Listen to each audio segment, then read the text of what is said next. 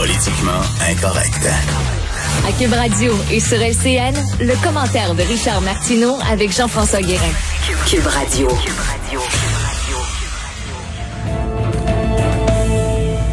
Salut Richard. Salut Jean-François.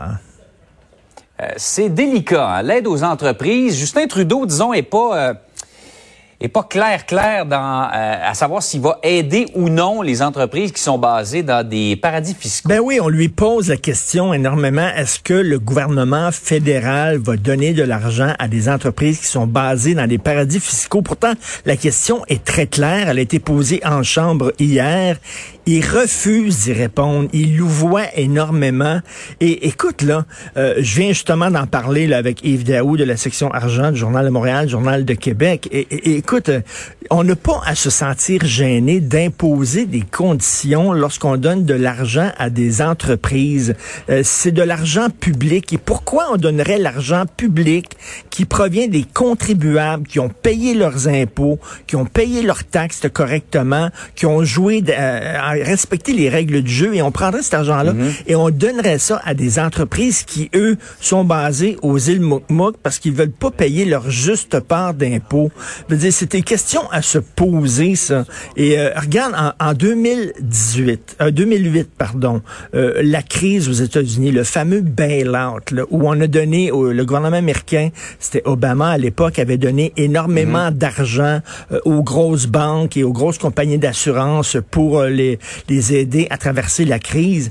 La première chose qu'ils ont faite, ces gens-là, c'est qu'ils ont pris l'argent du gouvernement puis se sont donné des hausses de salaire, des bonnies, s'en sont mis plein les poches et c'était vraiment un gros scandale. Donc, il faut émettre des conditions. On va vous aider, mais là, pourquoi on aiderait des entreprises qui font tout pour ne pas payer leur impôt? Et quand des grosses entreprises comme ça payent pas leur juste part d'impôt, c'est qui qui paye?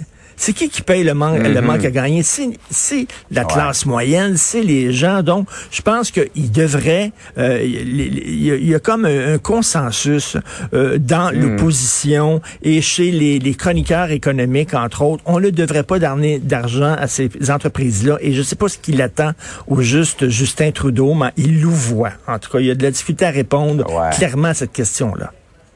Ça a tellement été la valse des milliards depuis quelques semaines qu'en tout cas, si on peut euh, s'empêcher de d'aider des entreprises qui en plus euh, éludent des, euh, Ben oui. des des revenus à l'impôt là, euh, Il me semble que ça tombe sous le tout le monde est sens. d'accord Ben oui, tout à fait. Exact.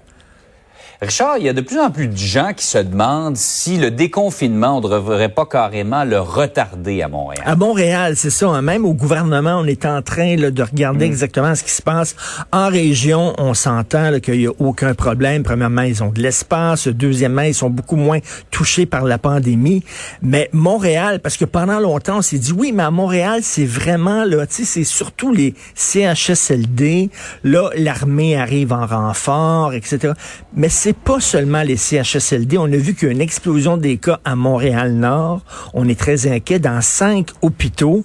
Euh, écoute, euh, l'hôpital Sacré-Cœur, l'hôpital Maisonneuve-Rosemont, c'est une situation extrêmement grave.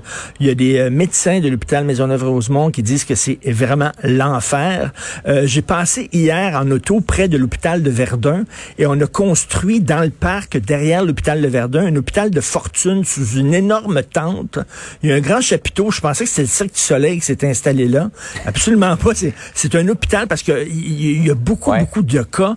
Donc, il y a des gens qui disent, est-ce qu'on est prêt à Montréal pour ouvrir la machine. En même temps, Montréal, c'est le poumon économique du Québec. tu sais? Si on déconfine, mais on déconfine pas à Montréal, c'est comme si t'es dans ton char. T'ouvres ta radio, tu mets tes, tes, tes, tes, tes, wipers, tes, euh, tu sais, le, le, le siège chauffant, etc., mais le moteur part pas. là. À un moment donné, là, c'est- c'est important aussi euh, l'économie. Donc, je n'aimerais pas être dans les souliers de François Legault qui doit prendre des décisions Ouais. extrêmement graves, qui va vivre avec les conséquences de ces décisions. Écoute, c'est pas évident. Est-ce qu'on déconfine Montréal tout de suite ou on attend? Vraiment, franchement, tu me poserais la question, Jean-François, j'aurais aucune idée.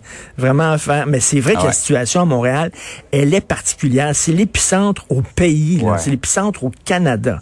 Donc, euh, Et ce qu'on fait là, Richard, euh, risque d'avoir une incidence pour l'été, peut-être même jusqu'à la fin de l'année 2020, si jamais on a déconfiné trop vite et que là, les Oui. chiffres se remettent à remonter, qu'il faut re- retourner en arrière. T'as vu, on veut ouais, pas vivre ça. T'as vu en Ontario, Doug Ford euh, il dit nous autres, on déconfine pas. On va regarder ce qui se passe au Québec. Ça. il utilise le Québec comme cobaye, Doug Ford, il va nous regarder. Ouais. Puis, euh, puis je, je le répète, il faut le redire chaque jour, même si on se répète.